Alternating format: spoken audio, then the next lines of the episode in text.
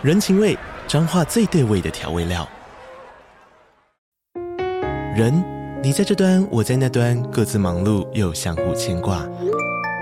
情，街角的吵杂声传递温暖与思念。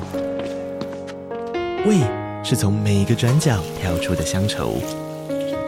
这里是彰化县政府 Pocket 节目《彰化早咖》，我是主持人内克。从彰化大小事各具特色到旅游攻略，透过轻松有趣的访谈，带着大家走进最在地的早咖。准备好了吗？彰化的故事，我们说给你听。以上为彰化县政府广告。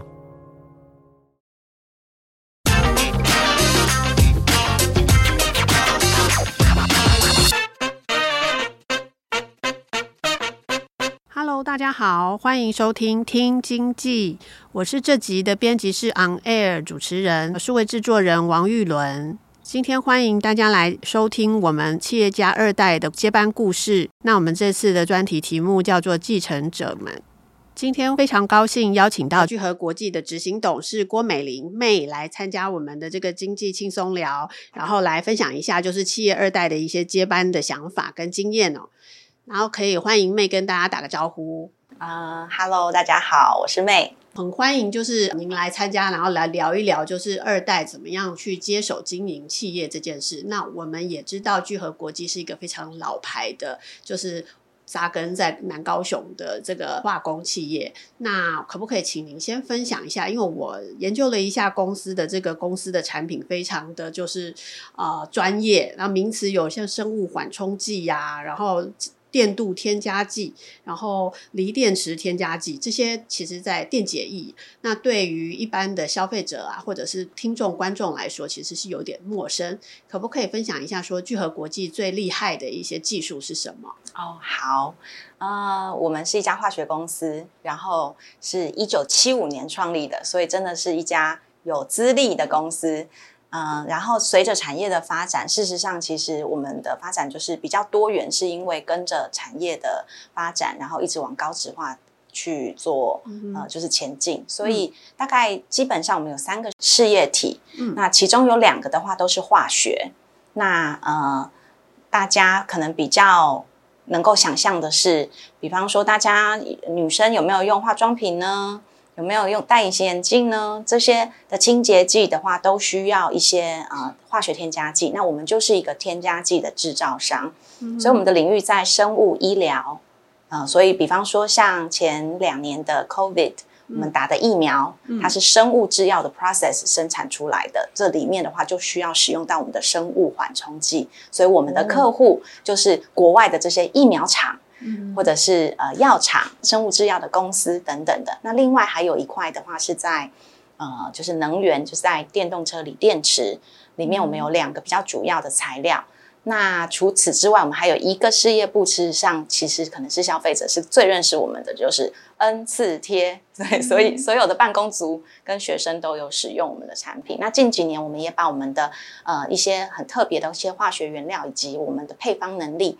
延伸到就是民生消费品变成 B to C 的产品，所以近几年在台湾的话，也会呃看到我们的，比方说我们的黄金盾或者我们无醛屋除甲醛的这个 B to C 的产品，所以我们是一个确实非常多元，然后技术能力应该是说我们就是呃有有核心技术，然后做平台性的延展，我们是这样的发展。哇，听起来就是产品的面向，从医疗，然后电动车、能源，然后到就是我们念书时候的必备工具 N 四贴，然后啊、呃，哇，这非常多元。那我我想说，那其实一定有一个就是聚合本身的很核心的技术哦，然后从这边去发展出很多种面向的产品。嗯，那可以分享一下，就是举个例子的话，像 N 四贴上有什么小技术是？让你可以从化工这个领域跨过来做到文具类这样子，它上面是有什么技术吗？OK，好，所以事实上，其实我们一开始就是七零年代，我们是做造纸用的化学品，而且我们做的是文化用纸，哦、就像我们呃媒体业常常这个纸媒，对，哦、报纸或杂志，对，嗯、这些都是纸文化，因为上面有。很很有文化嘛，有文字的，嗯、对这些纸，它在造纸的过程里面需要用到很多的呃添加剂。那我们是从这边开始的，哦、所以嗯，我们的核心技术是什么呢？比方说分散技术是我们的核心技术。嗯、那我们高分子的材料的技术、合成的技术，这个也是我们的技术。好，那从这个技术就延伸到了 N 次贴。为什么呢？因为 N 次贴它跟化学有什么关系？对，就是那个胶。对、oh. 对，所以那个胶的话，其实就是我们的呃，也是材料，高分子的材料。所以你看，我们是从、嗯、其实从造纸的化学品，然后跳到 N 次贴的化学，然后产生出 N 次贴的产品。那再来的话，呃，刚刚讲到的生物啊，或者是电动车的这个相关的添加剂的话，嗯，也有一个核心技术叫做烷基磺酸化，对.的一个技术。嗯，那从这个技术去生根延展出来的，对，嗯、大概是这样子。所以这个添加剂其实从人体内，像疫苗可以打到人体嘛，然后也可以就是用在人的表面，像化妆品，甚至就是您说这个纸的表面，让它有这种重复粘性，这一些都是我们聚合国际常常可以就是。呃，销售产品的一些技术跟产品的延伸是这样子，对哦。嗯、那其实我也知道，May 就是她是企业家第二代了。那董事长其实是一个化工博士，嗯、也看过他接受很多访问，好像是一个非常投入的企业家。嗯、是，嗯，那可以分享一下，就是说您那个跟董事长之间的这个，他陆续把一些工作决策权交给您，是在什么时候呢？然后这个过程可不可以请您分享一下？嗯，好。我事实上是大概加入聚合十超过十十十出头年，对，嗯、所以我我觉得我父亲是一个非常特别的父亲，然后非常特别的、哦、的创业者，嗯，嗯，他创立这家公司的一开始就把它设计成专业经理制，所以啊、呃，我知道台湾七零年代很多的创业。基本上一定都是家族形式，但是事实上聚合不是一个家族企业。嗯，我们其实是就是我父亲在创立的时候，这个公司里面只有他一个人，没有呃家族的没有任何成没有任何成员。哦，对，所以他在呃制度的设计呀、管理呀等等等等的，就是朝向是一个专业经理制的公司。好，所以所以我会说我加入聚合，因为我把我自己。也设定成有血缘的专业经理人哦，嗯，我并不觉得我是二代，因为我觉得我也是专业经理人，哦、对，那只是我对这个公司是有特别的情感，然后、嗯、呃等等等等的，也有我的使命，对，嗯，对，那嗯、呃，说这个历程啊，大概是，所以我父亲是一个嗯很自由主义的人，哦、就是他没有给我们做任何的安排。对，所以呃，我们就是呃，回来参与公司的话，有一点点是自己摸索的。哦，对，那呃，就是看看我们呃，包括我们的背 background，然后还有我们的这个呃，就是兴趣，我们可以在哪里做发挥，我们就自己找事情来做。对，所以我回想了一下，就是这大概十多年，我觉得我们我大概是分个三个时段。对，嗯、第一个时期是刚刚。加入聚合，对聚合其实没有那么了解，而且因为聚合的呃 business 太多分散太多元了，嗯，对，所以我先从 N 次贴，那就是你可以看到，就是 N 次贴的 logo 啊，还有它的整个品牌的识别等等等等的，嗯、就是大概是我加入聚合的话，第一个比较大的案子，就是把整个品牌的形象重新做定位跟归位，是一个蛮大的工程，因为。整个的品牌的价值，就是说包包括它它的整个的设计理念等等等等的，然后再包括它整个的这个外包装的改变、logo 的改变，然后品牌精神的传递等等等等的。这个案子我大概就做了两三年，所以这是第一个第一个时期。对，嗯、那接下来的话就进入到呃，我们老板觉得就是我们能不能再发展出品牌的产品，所以当时候的契机就是我们把公司里面的。特殊原料跟配方，然后发展出就是无醛屋跟黄金盾，所以就成立了一个子公司来做 B to C。那这个经历对我来说是很特别的，因为等于是你自负盈亏，因为它是一个单独的子公司，有独立的财务报表，嗯，你要想办法活着，嗯，而且你要想办法回报母公司的投资，因为母公司投资你成立这个公司，然后做这个产品品牌，好，嗯，所以这是一个。呃，所以团队也是从零，然后因为它是 B to C，所以跟 B to B 很不同，所以包括他的管理制度，他要找的人等等等等的，等于是你要完全是新的，要自己 create。对，所以这个经历我觉得对我来说是很宝贵，而且很多很多的收获。当然，当然压力也很大。对，然后那大概就是在这里有一段的时间了之后的话。那现在是第三个就是阶段，大概就是我这又更回归到母公司集团，然后因为对公司的了解也已经呃有一定的程度，对，然后对于就是可以看到很多的事情的话，事实上其实可能是要这个高度的推动力要是足够的才有办法去执行，那我就开始来做这一方面的，所以我主要的工作会是在企业文化。的形塑传承，因为它会连接到制度的设计、组织的设计，嗯、然后再来就是人力的发展、人才的招募，嗯、对这一些，因为这些都是核心，这些都是对他有很深的想法，然后才会持续不断的去想办法。对，所以那或者是说一些比较大型的专案。比方说，我们这几年推了一个叫做知识管理的专案，嗯，对。那像这样子的专案的话，它跟日常的工作没有立即的结合性，所以你让就是原本的课程组织去推广跟跟跟去推进的话，是有一定的困难度的，对。所以这个觉得又多了一个工作吗？是因为他没有跟你的工作实际相关，嗯，比方说他不是做了这件事会立刻多什么业绩，嗯、对。但是他对于传承。嗯，他对于知识，因为我们是一家有资历的公司，我们有资历公司跟其他公司不同，就是我们有很多隐形的知识专业。对，嗯、那这些如果没有被好好的、有系统的规划的留存下来，嗯，那我们其实就是很浪费了。我们是一个有资历的、有对等等的这样子的组织，对，所以这样子的专、嗯、类似像这样的专案，就会是我来呃比较多的主导，或者是比较多的引导。嗯对，嗯，大概是这样。听起来，您这个三个阶段的角色是父亲是开放的态度，让就是你自己去找自己可以有发挥价值的贡献的地方吗？还是说，其实他也有一些跟你的讨论？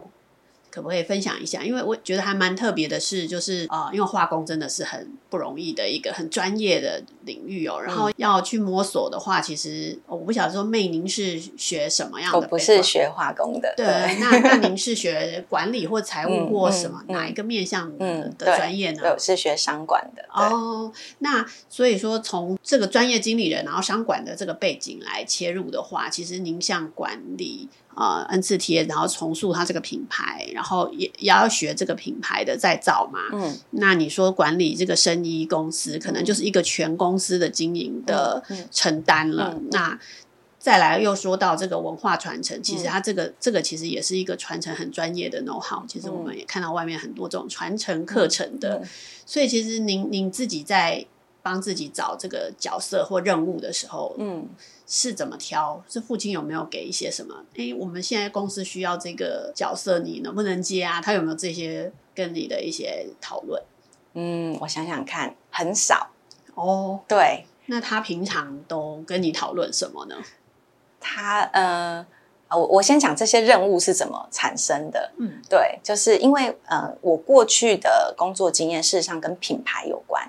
对，因为我不是一开始就在。聚合里面服务，哦、我是有在就是外商公司，嗯、哼或者在几个外商公司有工作经历。嗯、哼那我觉得那个是很重要，因为呃，外商公司真的很厉害，就是他如何在台湾，你看是在离他母公司很远的地方，对，有一个办公室，然后在经营这个市场里面，然后要 follow 他的品牌精神以及他的整个的管理制度，所以其实那个给我很多的学习。对，嗯、那所以我。加入聚合的话，为什么第一个任务是就是恩赐贴？因为这个是我可以看得到，哎，我立刻可以看得到这个。第一，它很重要，对，然后再来就是我也可以发挥，然后是，然后再来就是我们事实上也走到一个时间点，呃，好像有这个需要，好，所以他就水到渠成，就做了第一个专案。那再来就是子公司的部分，比较是。就是我父亲先前先做了一些就是消费品的尝试，但是我觉得我们当时候的条件还没有很合适，所以并没有做得非常好。所以我加入了之后，那当然我就先从这里去参与了。后来我就决定把它重新重整，所以这个是我发动的，就是我看到我父亲想做这件事情，但我看到现在这件事情做得不太顺利，那我觉得。也没有人可以做，那就我吧。对，嗯、所以就就就就开始投入子公司，是因为这样。嗯、那后面到文化啦，等等等等，这个是我自己我自己想的，就是其实我我觉得我是一个还蛮有同理心的人，就是我的观察力还可以，嗯、就是比较敏锐，所以我会去我会去观察我们公司里面的所有的现象跟状况，然后我也很喜欢学习。所以我，我我很喜欢参加学习的课程，或者是去参访别人的企业，或跟别的企业主交谈。因为你从参访、学习等等等等的话，你会看到别人的长处、优点，然后从这里面你再去分析跟对照。那我们公司有什么地方可能是现在要去调整跟加强的？我从这边找到那个 gap，然后再去想。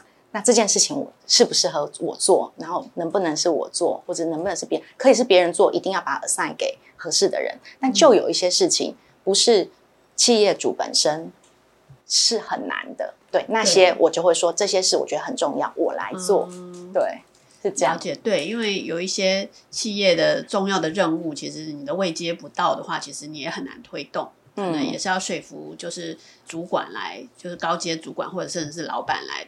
认同，然后推动这样子。对，对，那你在外面看到的这一些，觉得哎可以参考的一些做法，或者是我思考了一下公司内部可以再怎么做这件事。这个父亲上面，他可不可以分享一下他自己的角色跟您的角色在公司里头现在各有扮演什么样的那个决策或者分工是怎么分的呢？哦，就是我父亲就是一个工程师，嗯，他对于。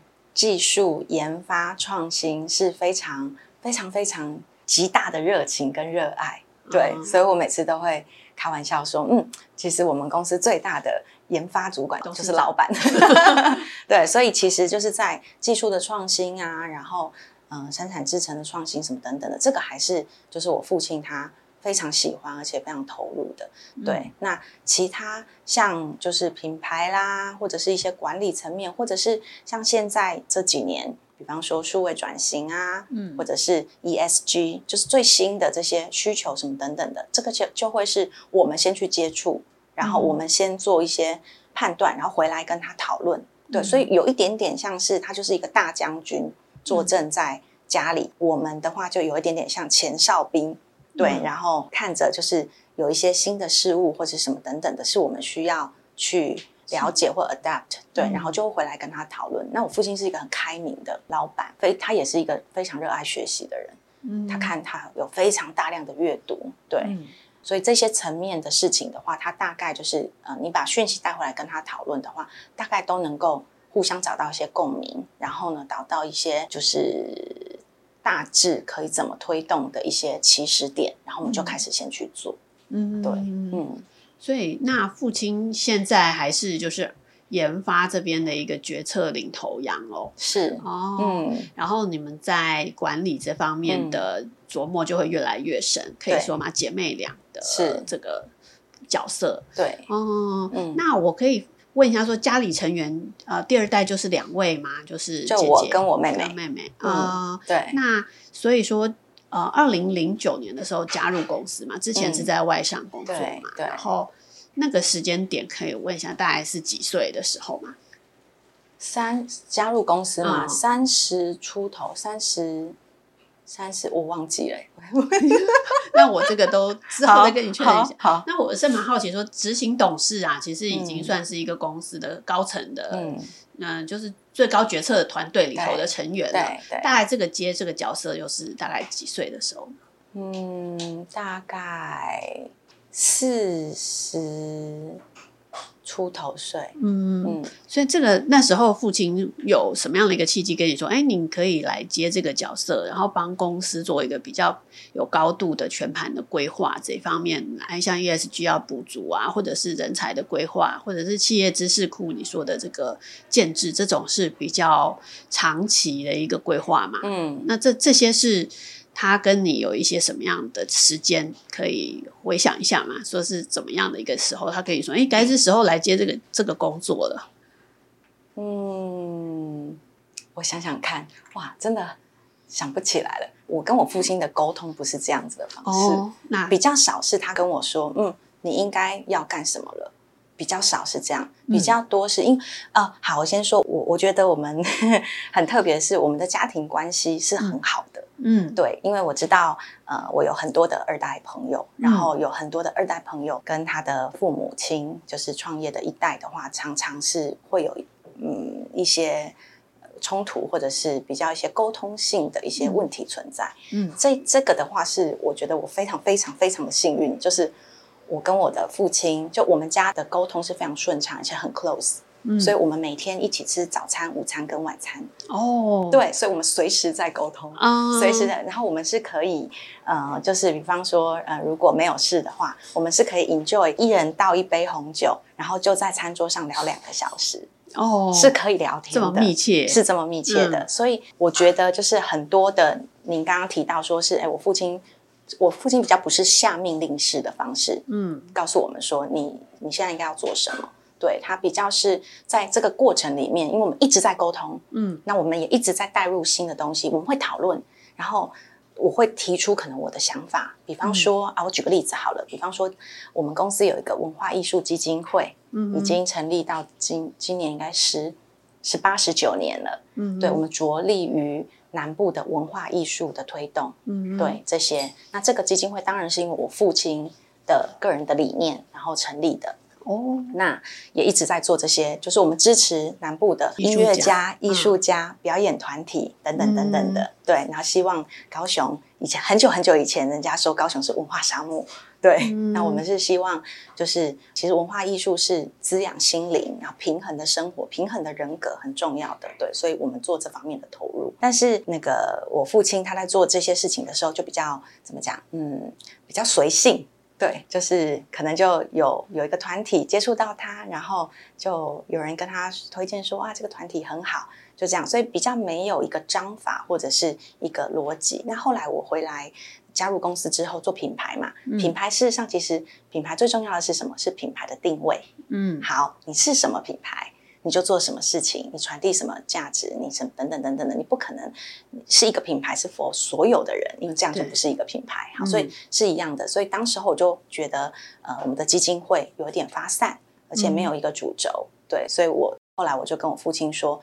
就是，我觉得基金会应该要怎么样，怎么样，怎么样？对，然后我们要回馈社会，但是也要回馈社会的同时，要对公司有注意，能不能够把这三点连在一起？嗯，来去规划，这样子的话，就是所有人都互利，所有人都得利。那他、嗯、他赞同，他觉得你这个想法很好啊。但我不知道怎么做，那我就说，嗯、那我来。对，所以后来我就成为就是这个基金会的执行长。那从、嗯、从那个时候开始，就是基金会的事务跟公司的事务，就把它三点连在一起，然后做整体性的规划。嗯、对，所以我们家的沟通是这样子，所以比较少是我父亲说你应该要做什么，但他可能会给一点提点，比方说、嗯、你现现在可能多花一些些力气在什么地方，他可能会用用这样子的方式。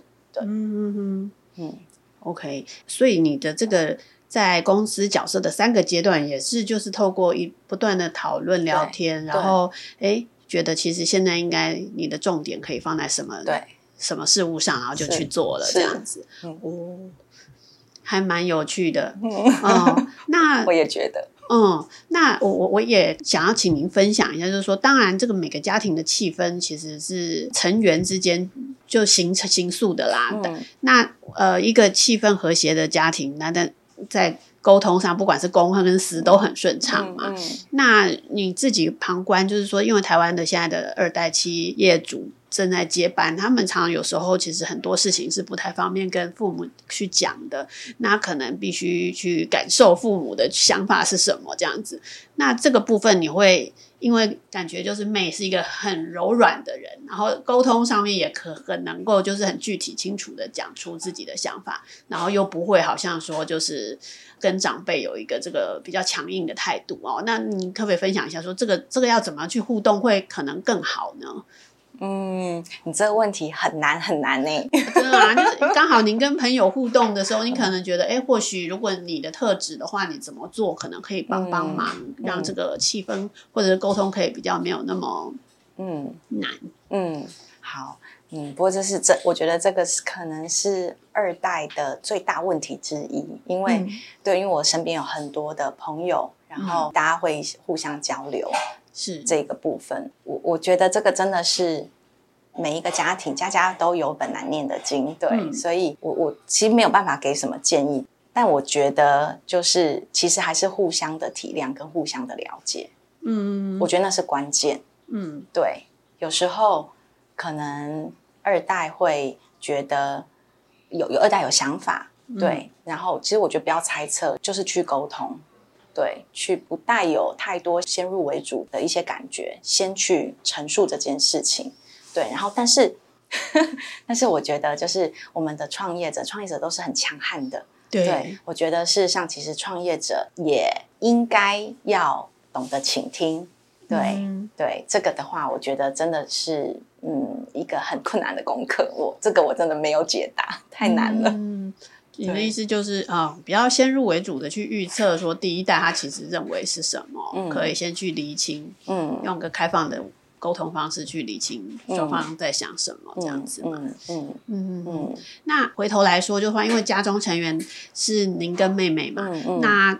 这个两人之间在这个企业的分工上面，也是跟父亲一样，就是很自然的去讨论吗？还是怎么样去有一个默契，说、嗯、未来这个扮演的角色跟就是，毕竟有可能一个一个在总公司，一个在子公司。嗯、那从企业制度的角色来说，就是姐姐管妹妹喽，嗯、是不是？这个、嗯、呃公跟私要怎么样，不要让他去呃互相干扰呢？嗯，好，这个我很多的朋友会问我。哎，你跟你妹妹是怎么分工的？哦、对，因为因为他们就我们有时候会一起一起一起参与一些活动，然后他们会看到就是我们的相处非常的非常的和谐跟有默契，所以他们就会很好奇。是、嗯，对。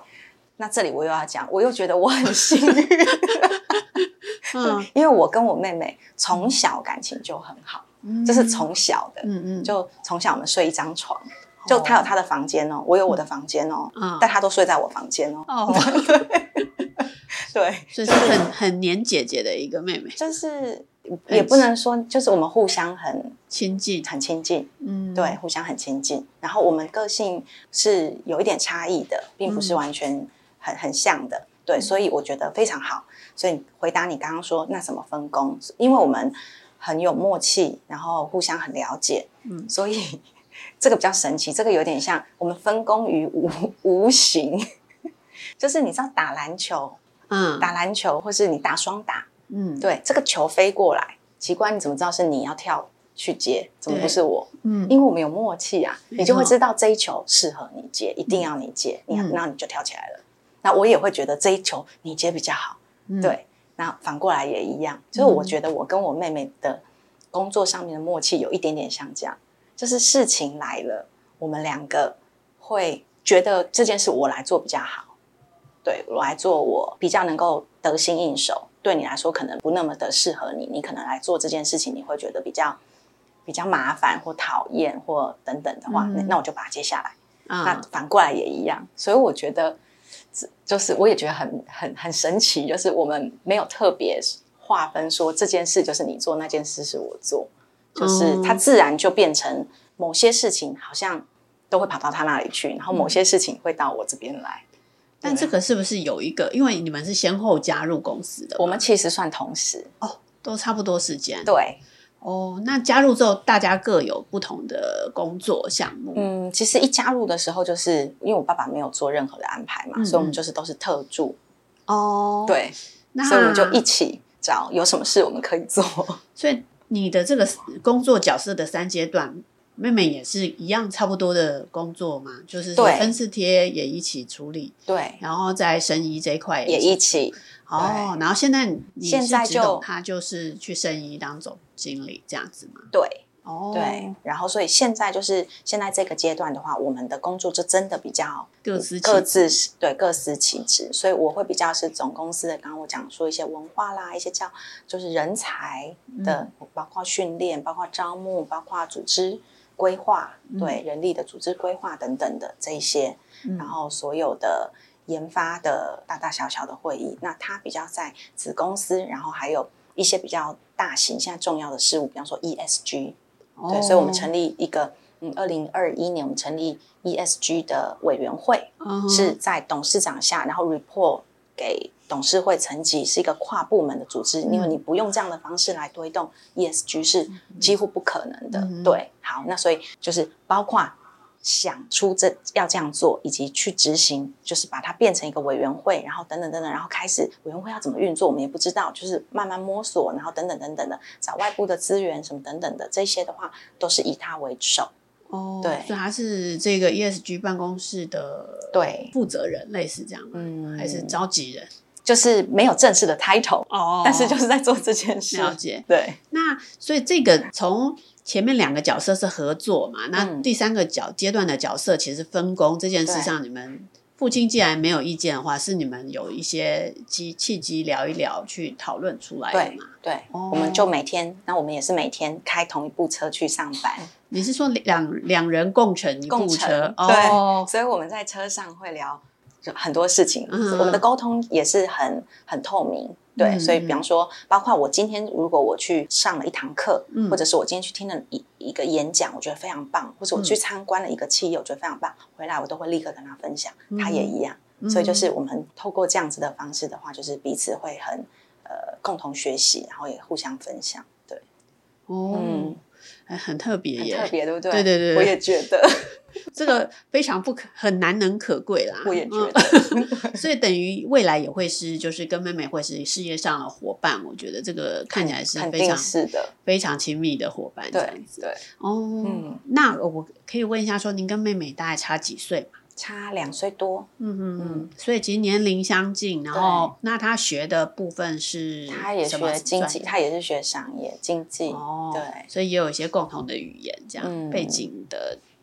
互相的这个学的跟生活背景都那么近，所以就没有什么落差隔阂这样子。嗯，对，嗯，那您刚刚说到就是参与一些像是这个研发。会议什么的，这个对你来说会不会是一个挑战呢？然后我想问的就是说，你接这个执行董事最难的，你觉得在这个行业、这个公司是什么呢？嗯嗯，我觉得是因为我们我们公司就是因为很多元、很多元友好一一事情都有一体都有两面。嗯，多元的好处是什么？多元好处是你的风险是。分散的，分散风险，嗯，对，所以，我们比较不会是，比方说一个行业不好，那我们整个公司都不好。嗯、所以，像这这几年很发生很多事情嘛，包括疫情，嗯，好，包括什么等等的。我们因为有三个不同的事业部是不完全很不同的，嗯，对，所以起到一个蛮平衡的一个作用。所以，我们虽然在大的变化里面，但是没有太大的波动，这个是我们的好处。嗯，但是多元的。另外一体的另外一面的话，就是多元就比较少能够有综效，嗯，对，那你的精力也会比较分散。嗯、好，所以对我来说，我觉得加入聚合的，我觉得最大的挑战是因为我们非常的多元，嗯，所以其实不是一家公司，它其实是三家小公司再加一家更小的公司，哦，所以每一个都是。等于是你要了解你对你如果要了解到一个公司的方方面面的话，其实对它你等于是要了解好几个好几个完全不同的。嗯、对这个对我来说的话，确实是困难的。对，嗯、那那也没有别的方法，就是去参与啊。嗯对，嗯，我前应该是昨天吧，昨天看一个视频，是那个辉达，回答对，回答 NVIDIA 对对回答对，想不起来他的中文，对。他的呃一个一个演讲，他就说，他说，那我是觉得非常同意。他就说，所有的 leader 都是要既广又深。嗯，他说你不要是不不需要是最深的，但你要有足够的深度，然后你一定要有广度。所以你你看嘛，那我听他讲完之后，我觉得啊非常有道理。就是我觉得我父亲是一个很厉害的领导者。嗯，对，他明明是一个化工博士，嗯，但是呃，财务部门跟他讲什么事情，他也可以 comment。嗯，我们品牌消费部门跟他讲什么事情，他也可以 comment。然后反正就是不同的层面，我们法务的对跟他讲什么事情，他也可以 comment。对，但都不是他的专业啊。可是真正的就是很优秀的领导人，你是要有广度的，你要吸取非常非常广度的资讯、知识、尝试等等等等的，然后你要 form 你自己对事情的想法等等等等的。对，所以我是这样鼓励我自己的。虽然聚聚合很多元，所以我就是要训练我自己的广度，然后去以及呃，就是一定程度的深度，这样子来去协助这家公司的发展。嗯，嗯，那因为刚好说到，就公司有三个大的事业体哦，嗯、然后。前两年也就因为疫情的关系，嗯、所以其中那个就是我们子公司的消毒方面的产品黄金盾业绩很好。嗯，可以问一下说，那在更前面的话，可能就是呃我们的这个生物缓冲剂啊，或者清洁剂，这个就是比较化工方面的产品业绩是一个基本盘嘛。嗯，那。这个公司营运的起伏就真的比较平稳吗？还是说在前两年有一个什么样的高峰吗？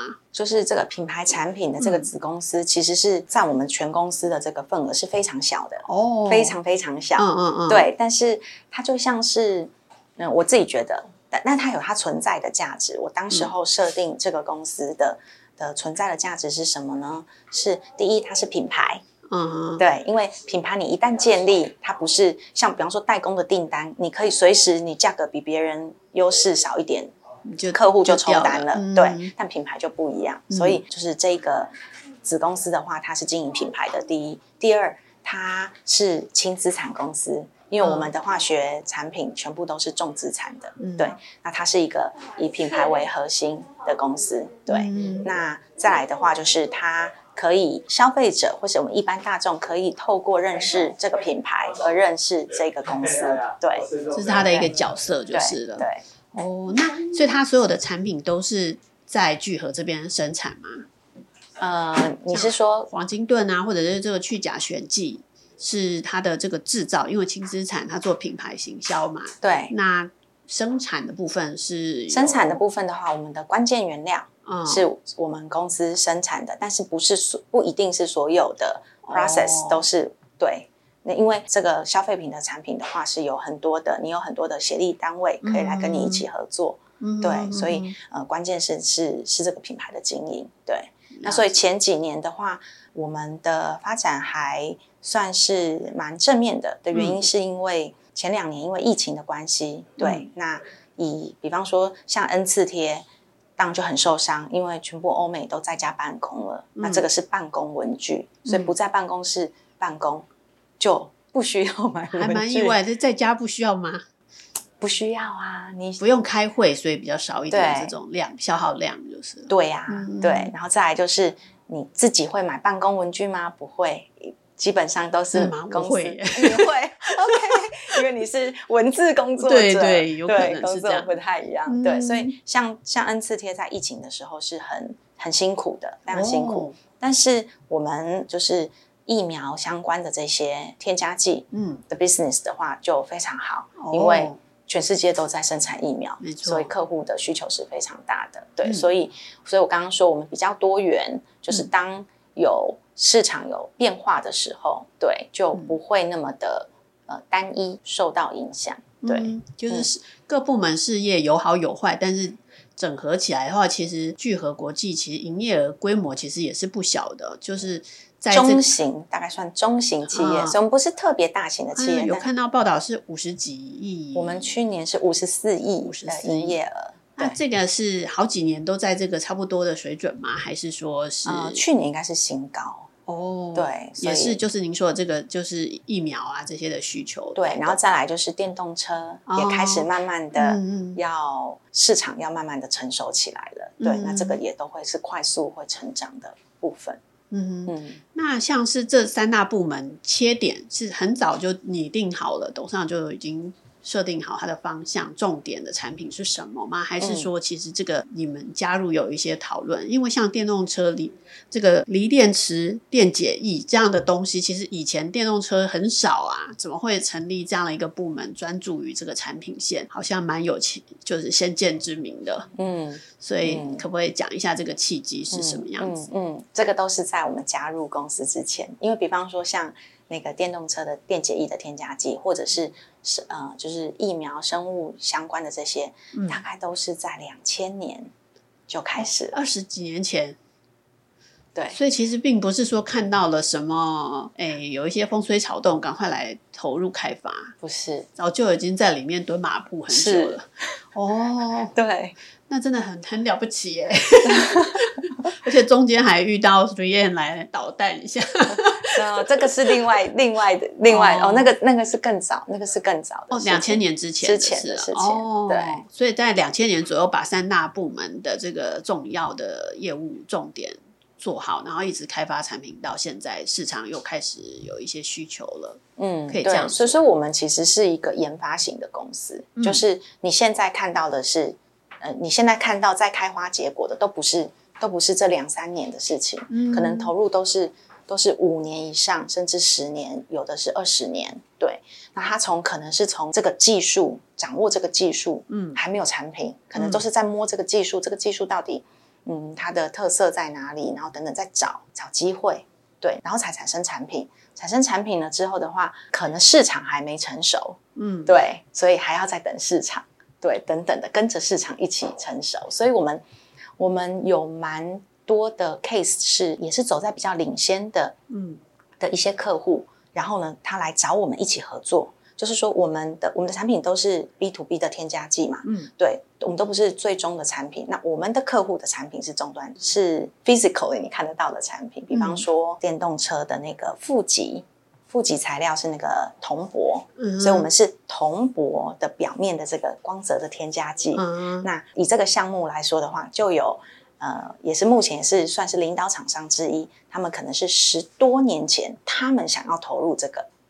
找一个 partner 一起来合作，嗯，来合作他们的这个材料上面需要的，对，然后跟着他们，嗯、那他们也在 try，嗯、那我们也在 try，就跟着他合作一起来 try，、嗯、然后慢慢的这几年才开始呃出现成果，所以我们有好多些例子也都是这样，所以我们是一个开发周期很长，然后是一个比较需要耐心的行业，我觉得这个是蛮蛮磨人的。对，会蛮磨人的心性，嗯、感觉上跟一群化工博士，然后谈论未来的这个材料有什么机会啊，嗯、或者这个真的很不简单呢，就是要怎么样去管理，或者是说跟他们沟通这件事，对你来说困不困难呢？因因为研发单位我目前不是我直接管理，嗯，对，但是所有的这些会议啊什么等等的，那我是是有参加的，嗯，对，研发确实是很特别的一群人，因为他们。研发嘛，就是他们是知识工作者，嗯，对。那而且好的研发是要有主见的，嗯，对，要有自己的洞见，要有主见，对。嗯、所以如果是一群这样子优秀的人，事实上其实确实他他跟一般的管理机制是不太一样的。嗯、那我觉得在我们公司的话，嗯，当然还是有管理机制，好，比方说你成了一个一个案，然后呢，呃，每比方说每一季要做。记的报告，然后要设 milestone 什么的，就正常的管理机制，这个一定是有的。但是我觉得公司非常的研发导向的公司，就是经营的还蛮有我们的特色。我觉得是两个原因。第一个，我觉得还是文化。嗯，因为我们有这样子的文化，就是研究员在我们公司是非常受到礼遇、尊重、给予空间。我们比较有一点点在研发的这个。呃，单位的话，我们的运作方式比较不像传统的台式台湾的企业，嗯、我们是比较自由、比较开放、比较容错，嗯，对，就是比较宽松的，嗯、对，因为这样子有利于创新，嗯、所以这个是。然后第二个是，当你有这样子的文化，你就会吸引到适合这样文化好的研究员。那在在一起，其实最享受的是什么？是你的同事都是。高手，你觉得高手，或你觉得哎，我很欣赏你，嗯，然后哎，等等等等的。当你把一群这样子的人聚集在一起，它也是一种管理，对、哦、对。所以我觉得，就是对研发的管理，不是只是传统想法的那样的管理，它是配合上我们的文化的建制，嗯、然后再加上我们的团队成员的选择跟组成，嗯嗯。嗯嗯所以这个就像回到妹刚刚说的，你其实第三个阶段的责任里面有一个是文化的一个传承跟行塑啦。嗯，嗯，那这样子的这个公司风气开放，其实因为台湾的，就是传统企业，尤其是化工业，其实还蛮多也是就是管的比较台式风格哦。那你这个文化或者是这样开放，有点西方做法的实验室精神，嗯、或者是车库创业这种感觉的，嗯、是怎么去发展出来的？爸爸是一个很关键的原因吗？当然，嗯，每一个公司是什么文化，就是老板是一个什么样的，他崇尚跟他认同的价值观，就会变成他就是为什么会有这样带来这样的一个风气呢？嗯，这是跟他自己的内心的想法，就是从创业的开一开始，他就是这样认为的，就是、嗯、好。所以，我们公司的文化，哎，这是每一个员工新进员工上新进员工教育训练一定必考题，就是聚合的核心价值是什么？我们的文化是什么？是创新、嗯，分享、关怀，嗯，好，创新比较容易理解嘛，嗯，对，创新。那但是我们的创新不是指研发的创新哦，我们的创新是指全员都要创新，嗯、每一个人在他的角色上一定都可以创新。嗯、我举个例子，我最喜欢去学校去做宣讲的时候，最喜欢举这个例子。我说我们的柜台的总机小姐就很创新，嗯，然后举个例子，在好几年前，对这个总机小姐有一次她就提议，她就说。每每次这个星期一啊，大家来上班的时候，感觉大家都那个心情很沉重，Monday Blue 的感觉。他说他有个想法，可不可以在我们柜台入门口的地方的话，早上放那种很像在健身房运动那种很有朝气、很有节奏的音乐，或是好听的音乐，可不可以？啊，我们是一个化工厂，嗯，对，没有人这样子做过，可是为什么不可以？所以，所以我们就觉得，嗯，好像没什么不可以啊。好啊，那我们就来试试看。这已经好多年了，所以从此之后，每天早上我们的你上班打卡打卡的地方，你就是听到就是很有朝气的音乐。那我觉得确实很好啊。所以每一个工作，不管哪一个职务，都可以创新。所以我们说的创新是全员的创新，因为你只有全员的创新，你才会有全员创新所创造出来的呃竞争力的差异。对。然后第二个的话是分享。那分享我们指的是知识分享，所以我们公司里面举办非常多的分享型的活动，读书会呀、啊、分享会呀、啊、等等等等的。为什么？因为人是透过分享跟交流。你一个人你要自己一直创新很难呐、啊。对，今天我可能跟你一聊，一聊了三十分钟之后，你有一句话给我很大的启发，嗯就让我有个 idea。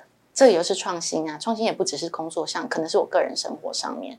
对，所以创新、分享、关怀，关怀当然就是社会关怀。嗯、好，所以我们董事长是从他去，因为他的求学的经历，他是在很年轻，就是就到美国去求学，取得他的博士学位。然后他在美国看到美国这么，就是当时候那很久很久以前，非常非常先进的国家。然后看到他的一些运作的方式，他就觉得这才是把人的价值去发挥。他觉得这个才是最最重要的一个企业，所以他觉得一个企业最重要是发展人。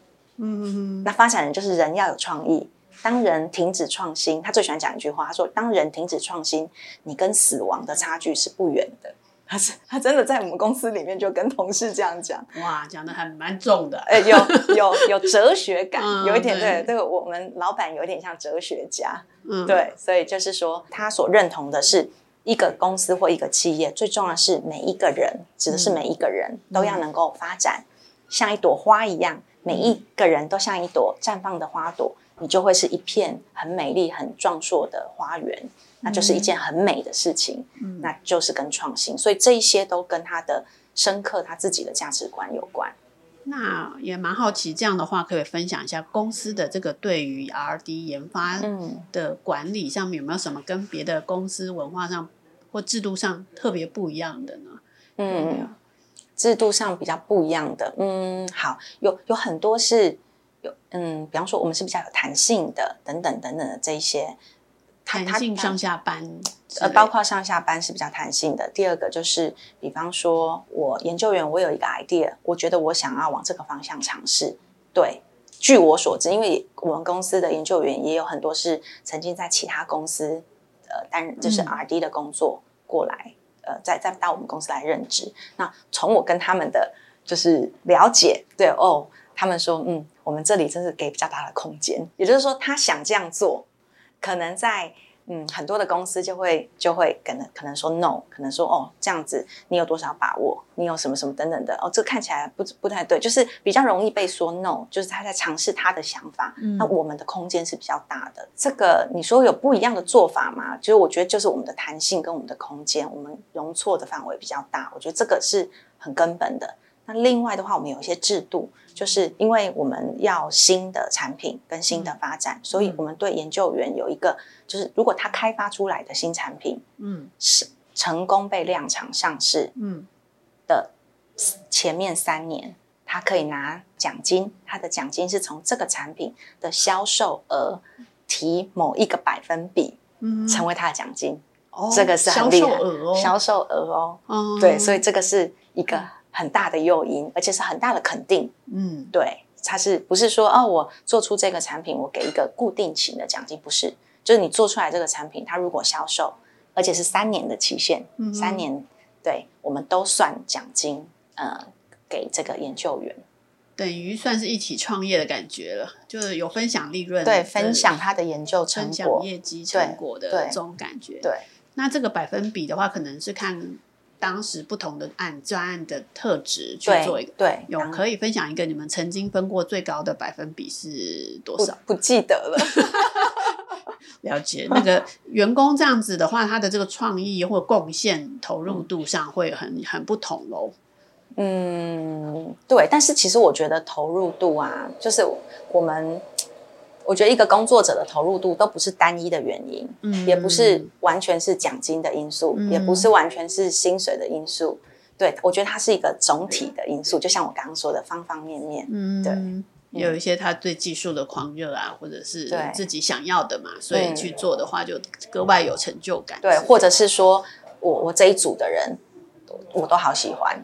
有时候你你很喜欢工作的伙伴也是对，很喜欢工作的伙伴，所以我很投入，这些都是都是、嗯、对。那有的当然是主管，我很喜欢。对，比方说有一个研发主管，特别带人会带心哦。对，听起来这个工作气氛真的很不错。对对、嗯、对。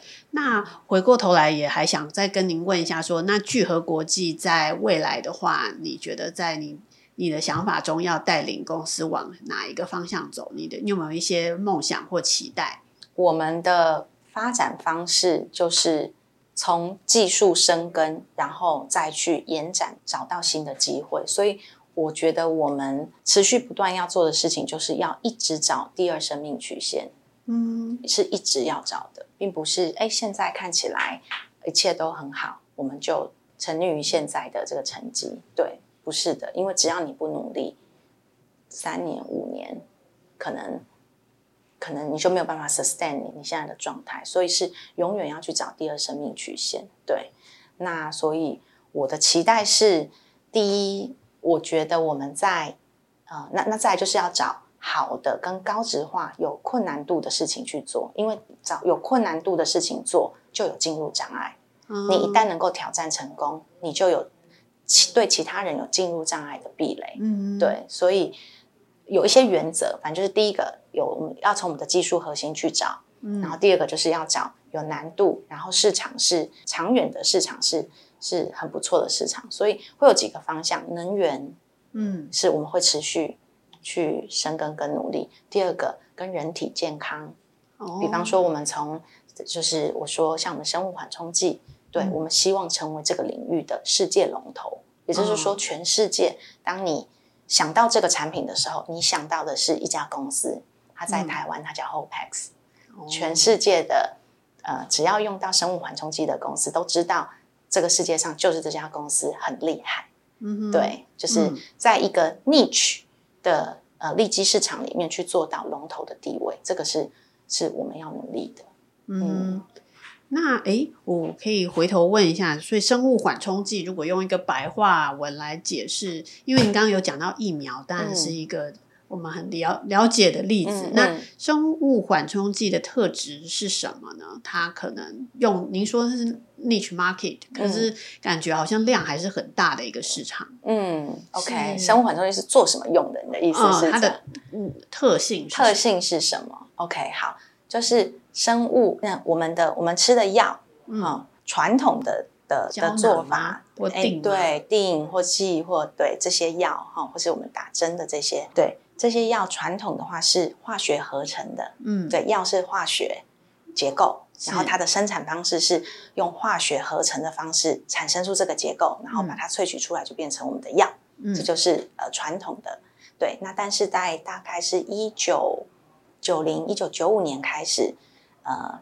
开始另外一个叫做生物制药。的方式来生产跟制造药，它是利用生物菌的代谢，然后来产生就是这个合成这个结构，然后这个结构之后再萃取，这样子的制成的方式的话，药会更就是说呃会更是更高质量的药，所以这个就是慢慢这个会变成主流，所以这个是在近几年就是慢慢越来越成长，越来越成长。好，那它是用生物菌，所以它是活着的东西。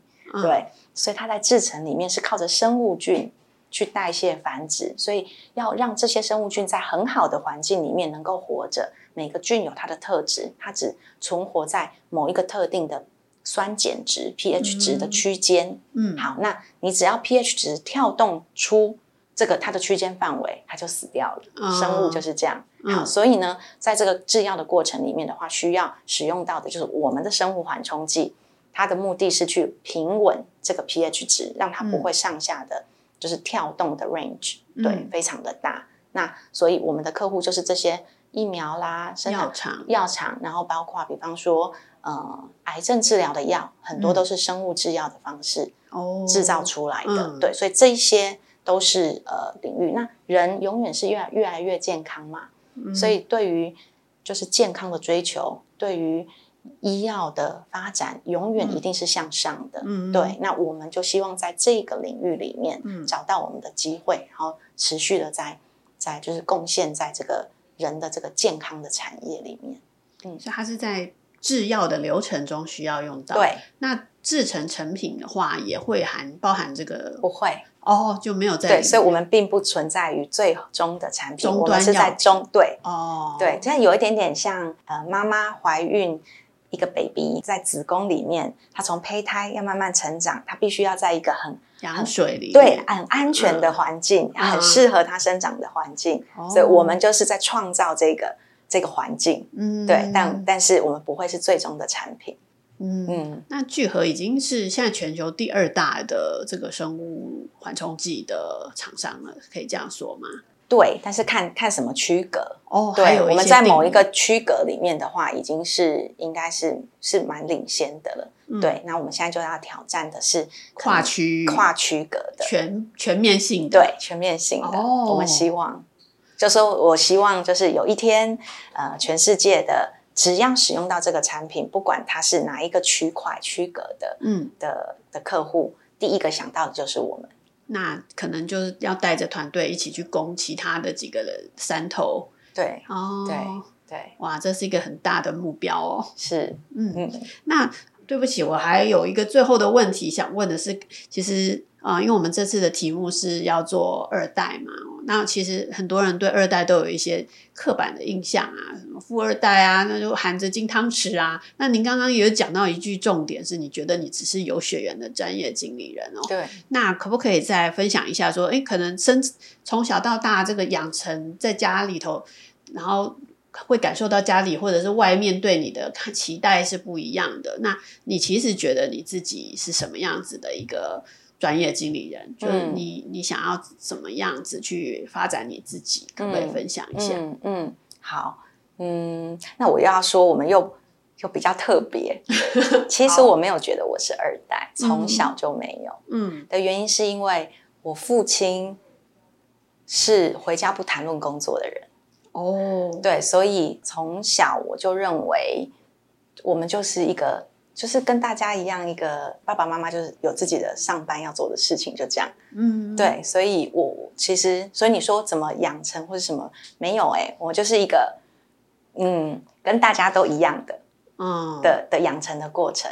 嗯、可是我的父亲是一个，我觉得他是一个以身教来传递他的他的想法的这样子的一个一个父亲。嗯、对，所以比方说他很有责任感，他对于卓越的追求。嗯，对，是很有企图心，嗯，对，等等的，这个都在他的平常包括生活，嗯，里面你可以感觉得到。对，那所以，然后他是一个，嗯、呃，就是我们就是因为父父母亲其实不是很物质欲望很强的，就是我爸爸妈妈都不是物质欲望很强的，所以我们的家庭也就是不是一个物质欲望很强的家庭。对，所以你刚刚讲的那些富二代什么都跟我没有 关系，我觉得。哦、那那所以说在，在好像呃是二零零九年加入公司嘛，这个从在外商做的好好的、嗯、到那个加入，是因为长辈有一些讨论中有些火花，你觉得可以帮忙还是什么样？哦、好，因为你刚刚问我说，哎，有没有那个父亲说你应该怎么样？只就只有这个 moment 啊、嗯，是我父亲说，嗯，你们应该。呃，回来 join 聚合，呃，了解聚合，就是就是他当时候的想法，是因为这个公司不管怎么样，我们一定跟他是很有渊源跟关系的。嗯，那我们过去没有对他有很多的了解，他觉得我们在外面的工作已经有一段时间了，然后也有一些学习，嗯，然后呢。呃，你有基本的学习之后，在尤其是外商公司，外商公司就是他的大脑其实不在台湾呐、啊，嗯嗯，对，他就觉得，他就告诉我们说，你再待再再待下去的话，其实事实上他觉得没有什么太大的意义跟价值，还不如 join 聚合，呃，因为这个就是大脑，然后第二个就是可以为台湾的公司做贡献，对，嗯、等等的，所以他那时候是就是呃，告诉我跟我妹妹，就是说，嗯。我觉得他真的只有讲这样，他就说，嗯，我觉得，哎，差不多是时候，你们应该要回来了解一下聚合，就讲一句话。我跟我妹就前后一个月把工作辞了，就搬回来了。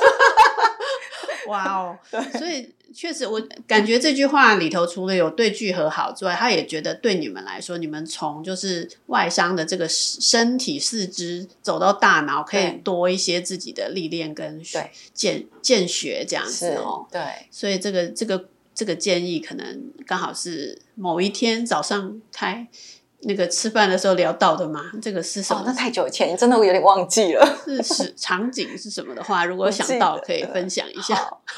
好，很有趣的一个父亲，然后很很很温馨的家庭。嗯，那今天真的非常谢谢，就 May 来接受我们的访谈，然后聊一下这个二代这个接班，其实没有我们想象中哦那么多刻板的印象的什么。富二代啊，金汤匙啦，或者是那个传承的压力啦，感觉在在这个家庭和谐的气氛中，其实都没有这么沉重哦。今天很谢谢来宾来节目分享他的接班故事，希望对听众们都能够有一些帮助。如果大家对更多的故事内容有兴趣的话，欢迎到我们的经济日报官方网站来收看我们的继承者们二代接班故事哦。